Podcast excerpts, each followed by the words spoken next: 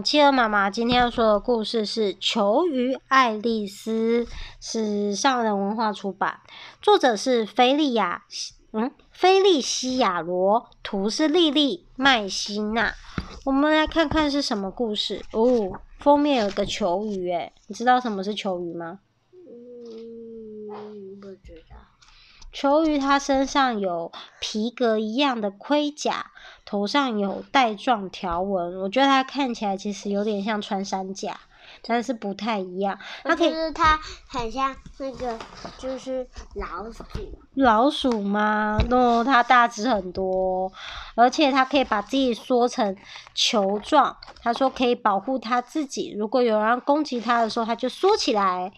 嗯，然后呢，球鱼它很会挖洞穴，它有尖锐的脚爪，可以挖土来吃，吃虫。嗯，它们是夜行性动物，视力很弱，可以在，所以通常都是在晚上，黄昏到黎明之间的晚上活动。它们脚很短，可是可以快速行走哦。我们来看。哇！球鱼爱丽丝把头缩进她的皮革外壳里面，准备好好睡觉。等到傍晚，天气变凉了，她才会醒过来，到树林里去找多汁的毛毛虫来吃。么么么么么。而闷热的大白天，正是球鱼蒙头大睡的时候。但是这一天，爱丽丝根本就睡不着。一群吵闹的鹦鹉栖停在附近的树枝上，它们叽叽喳喳，叽叽喳喳，叽叽喳喳，咕咕嘎嘎，咕咕嘎嘎，喳喳喳喳喳喳喳，争论着哪一支足球队会赢得冠军。这是鹦鹉常常争吵的话题。他们争吵也总是没完没了，叽叽喳喳，叽叽喳喳，叽叽喳喳。对不起，爱丽丝把头探出洞穴，有点害怕地说：“你们小声一点好吗？我正准备要睡觉。”她没忘记要说“请”这个字。鹦鹉低下头来看着爱丽丝，耸耸肩的说：“你是支持哪一队的呀？”家伙，你说谁会赢呢？鹦鹉总是爱称呼别人是家伙。爱丽丝不懂，不知道啦，她根本就不懂足球队，别浪费时间问她了。一只鲜绿色的鹦鹉插嘴说：“他们球鱼什么也不懂，只会把自己埋在洞里，整天睡觉。”他们根本就没有真正的活过。哦，这个鹦鹉怎么这样讲？天哪，他们说的没错，爱丽丝一点也不懂足球。但是他们说她没有真正活过，这是真的吗？她在睡觉的时候错过了生活吗？第二天。天亮了，爱丽丝下了一个决定，她要去体验生活，她要去看看树林里在阳光下的样子。阳光下颜色多么缤纷啊！爱丽丝从来不曾看过这些颜色，到处都是声响，这嗡嗡嗡，那啾啾啾，热闹极了。到处都有动物跑来跑去，飞来飞去，到处都充满了活力。爱丽丝不知不觉地被这些景象吸引了，渐渐远离了洞穴，走到了树林的空地。哦，妹妹，你还好吗？嗯，嗯，坐好，坐好，来，起来，跌倒了。来，一只大黑豹走了过来，它从来没见过球鱼这种动物，不过它和它的猫一样，有四只脚，在地上爬。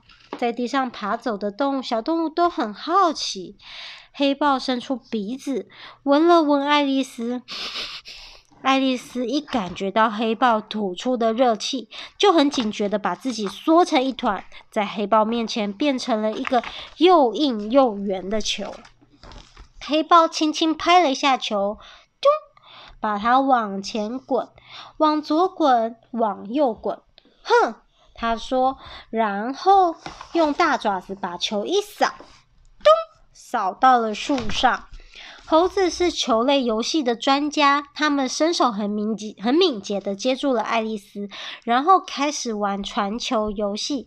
玩的开心极了。哦，丢过来，丢过去，丢过来，丢过去。他们还玩了一种猴子发明的篮球游戏，抱着球，沿着树干，砰砰砰砰，上上下下的来回跑。但是，当他们不小心让爱丽丝掉到树下，咚！沿着河岸滚进河里以后，他们就对爱丽丝兴趣缺缺了。哇，掉下去了！现在轮到鳄鱼对他有兴趣了。鳄鱼对球类游戏也很擅长，他们会玩水上曲棍球。爱丽丝这颗球真是太好玩了，但是有一只鳄鱼用头顶球。咚不小心让爱丽丝弹到了岸上，砰的一声，爱丽丝准备准准的掉在水豚的洞穴家门口，哦，让水豚吓了一大跳，爱丽丝自己也饱受惊吓。水豚安慰了他许久，哇，不要紧张，才让他松开了外壳，对他们讲述他的冒险故事。水豚都觉得他的冒险精彩极了。爱丽丝遇见了黑豹、猴子、鳄鱼，还和水豚变成了好朋友。她去过树林的空地，也曾经飞到树上，掉进河里。她现在真正活过了。但是爱丽丝累了，她不想再冒险了。她现在只想要回家。水豚知道回爱丽丝的家的路要怎么走，从他们的隧道可以通往爱丽丝的洞穴。隧道里面很安全，没有黑豹，没有猴子，也没有鳄鱼，百分之百安全。第二天，爱丽丝舒舒服服的睡了一觉，连鹦鹉的吵闹声都没听见。对一只小球鱼来说，它已经活得很精彩了。哦，很棒诶，是不是？爱丽丝很认真的，充满了冒险，好玩吗？如果是你，你敢这样砰给人家丢来丢去吗？不要哦，我们不要丢别人呢，还是很好玩。丢球很好玩，不要丢别人，对不对？嗯，好，晚安，晚安，故事说完了。